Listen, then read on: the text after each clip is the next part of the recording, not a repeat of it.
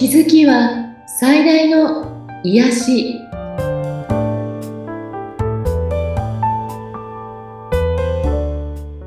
皆さんこんにちは。アトラクションカウンセラーの広田ゆかりです。アシスタントの菅千奈美です。ゆかりさんよろしくお願いいたします。よろしくお願いします。さあ今回はどういったお話でしょうか？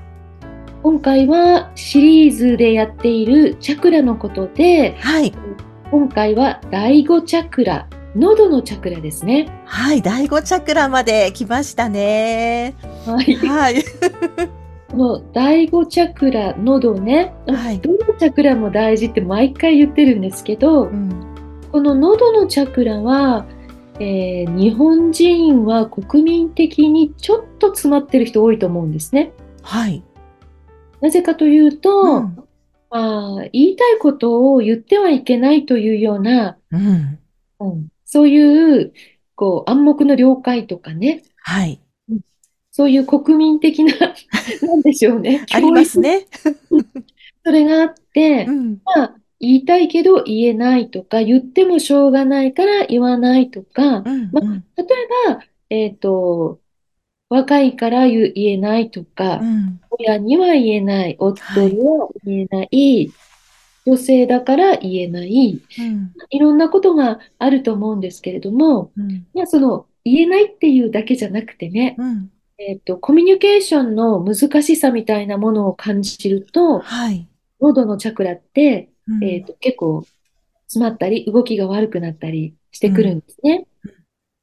で、これも、えーもうちょっとこう、第五チャクラ説明すると、えーそう、喉、そして元素は音なんですね。音。はいうんで、機能はコミュニケーションと創造性。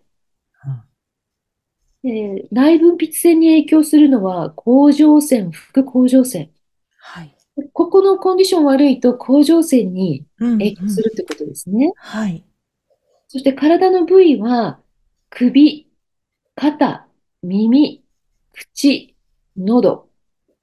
機能不全は喉の痛み、首のこり、風邪、甲状腺のトラブル、聴覚のトラブル。うん。結構みんな思い当たりませんか？ね。えちょっとね ドキッとしてしまいました。うん。ね。うん。私も年中首は凝ってますけどね。凝ってます。私もそしてチャクラの色としてはうん明るい青なんですね。明るいブルはいー。で、聴覚と非常に密接なので、うん例えば、ここを癒す、コンディション整えるっていうのを考えたときに、音というもので、はいえっと、まずヒヒーリングするというのはすごく有効かなと思うんですね。うんうんうんえっと、クリスタルボールとか、はい。なんかあの素敵な音ありますよね。あります。綺麗ですよね。うん。ヨガの時になるような、こう、シャランシャランっていうような音とか、はい。えっと、鈴の音とかね。うんうんうん。私も、あの、音叉と水晶でビュンとこう、綺麗な音が出るのを、えー買ってみたんですけど、はい。耳の周りで、こう、うん。回すと、すごく何かが整う気がするんですよね。おーいいですね。うん。あの、皆さんによってこう、響くとこ違うかなと思うんですけど、えー例えば、あの、ドラの音みたいな。はい。うんうん。あとは、私、神社で、なんか太鼓、和だ、のか、和太鼓ですよね。はい。どんどんってなると、もう何かがガーンって降りてきたような、うん。すごくこう、なんでしょうね、丹田に、お腹に来る。はい響きますよね。ありますよね。ありますあります。うん。なので、まあ、そういったものも、その響くところはあるけど、この聴覚を通ってくるのうで、んうん。なんかそういう意味で、えっと、そう音を使ってヒーリングするも、あの、すごくいいんではないかなと思うんですね。はい。もちろんそれは音楽もうん。いいと思うんですけど、はい。えっと、第五チャクラってあの自分の内側っていうか、うん他者とのコミュニケーションをコントロールするとこ、はい生み出したり、送信したり受信したりするとこなんですね。うんなので、コミュニケーションが苦手だなとか、うんコミュニケーションでちょっとつまずいたと思うと、どうしてもはいこのコンディションが悪くなるんですね。うん。で、ここが詰まると、ダイナミックな創造性とかアイディアとかが出にくくなるんですって。おー。あとは、その、やっぱりここが、えっと、活発に動いてると、うん。テレパシーっていうとちょっとこうね、すごく聞こえちゃうかもしれないんですけど、うん。いろんなのを感じ取るのもこの喉のチャクラすごく重要みたいなんですよね。はい。この第五チャクラが活発に動いているとう、ん。その人の言ってる内容ということよりも、声のトーンとか、うん。その微妙なニュアンスを感じ取って、うん。とその人のコンディションとか、はい。そのえー重要なものを受け取ったりうん。できるようになるんですけど、うん。ここが詰まってるとそこのニュアンスがこう伝わりにくいみたいな。はあ。更新もしにくいし、受信もしにくいと。あら、まあ大変。ね。うんな。ので、やはり、ここも重要だなってことですよね。そうですね。で、えっと、例えばコミュニケーションをすごく取れるというのはう、ん。うん相手と、相手にいろんなことを質問できたりね、うん。あの、聞き、聞いたりできるっていうのはすごい重要で、はい。自分だけで考えていると自分の脳しかないですようね。ん。でも、コミュニケーションが上手な人は、相手のアイディアとか相手の知っているうん知性とか、うん。その相手の脳を借りることができるわけですね。はい。だからすごくこう、お得って言うとあれですけど、うん。えっと、やはりいろんなことをうまく動かしていくことができるようになるってことですよね。うんなので、やはり、コミュニケーションがちょっと苦手だなとか、そういうの好きじゃないな、みたいなふうに思っている人は、うん。えっと、多分、この喉のチャクラはあまり活性化してないと思うので、はい。えっと、そこを、えーちょっとこうヒーリングしたり、うん。こうしたりっていうことをやってみるといいと思うんですね。うん。それは、あの、呼吸でやっぱり意識していくというのもあるし、はい。えっと、えー例えばこう、声を出すっていうこと自体もすごくいいんですよ。うん。うん。うん。あの、なんならあの、カラオケとかでもはいいい。歌を歌うっていう、声を発するっていうだけで、うん。こう、ここってこう、ある程度動いてきますよね。エネルギーうん。がこう、喋らないとかっていう状態が長く続くと、うん。やはり、ここって、あの、筋肉と同じなんですよね、チャクラって。はい。使わないと、なんていうの、弱るあ、そうか。ううんん。うん。ということなので、あの、笑ったり、楽しくしたりということも、おしゃべりとかね、うん。含めて、あの、楽しいおしゃべりができて、はい。大声で笑ってって楽しんだだけで、多分喉のチャクラってすごくある程度こう活性化したりね。すると思います。だって、なんかこう喋るだけで癒されたりすることってありますもん。ね、うん。なんかたわいもない話しただけなんだけど、すごく緩んだなみたいなこととかね。はい。あります。うん。で、ちなみさんみたいにこういうこう声のお仕事っていうかね、うん。いらっしゃる方は、特に喉のチャクラ重要ですよね。重要ですね。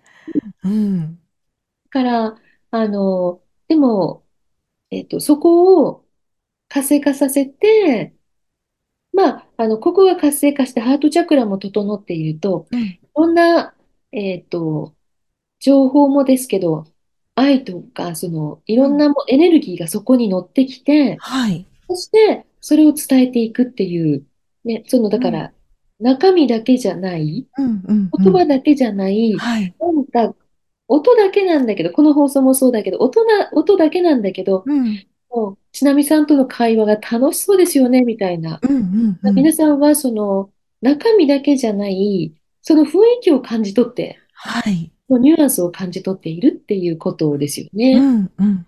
うん。そういうのを感じ取れる人というのは、ある意味、うんこの第五チャクラがある程度活性化してるっていうことでもあるかな。へえ、面白いですね。ね。うん。本当に、あの、チャクラ奥深いですよね。本当そう思います。で、この第5チャクラって、はい。まあ、第4チャクラが真ん中で、うん。1、2、3が下半身だったんですはい。けど、えーこれから第5チャクラから上なんですよね。うんうん。ここから上のチャクラってものすごく感受性の強い、こう、微微細なエネルギーの部分になっていくので、はい。あの、下半身とはまた全く別の振動なんですね。はい。うん。で、えー、あ、第5チャクラ、花弁言ってなかったな、16枚です、花弁はね。おー。16枚。はい。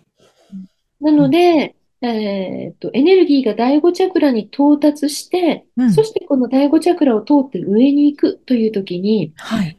肉体がね、ある程度浄化されていなければならないそううん。なんですね。うん。うん。ある程度浄化ってどういうことだってね。要するに下半身、あな体の方がってことですよね。そうですうん、ね。うん、が、うん、体が、うん。まあ、あの、浄化っていうと、だから悪いものを溜め込んでないとうん、うん、うん、うん。か、えメンタルもうん。すっきりした状態だとか、はい。そういうのが通りやすいといううん、うん、ことうん、ですね。うん。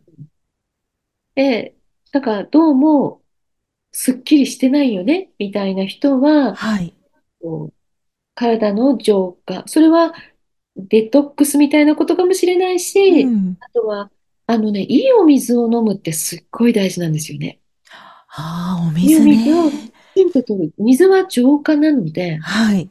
あとはお塩なんかをね、入れたお風呂に入ったり、うん、うん、うん。あとは神社に行ったりするっていうこともすごく浄化になりますよね。はい。まあ、お墓参りでもいいのかもわからないんだけど、うん。まあ、自分なりのうん。浄化の儀式を持ってる人もいると思うんですけど、はい。私も先日、あの、札幌の方にね、うん。年が明けてから初めて来たので、うん。近くの神社三社参りっていうのをしてみたんですけど、はい。なんかただ三社回ってね、ご挨拶するっていうだけなんですけど、すっごくき気持ちよかったですね。うん、うーん、いいですよね、やっぱりね。うん。神社にいる時間っていうのが長いと、はい。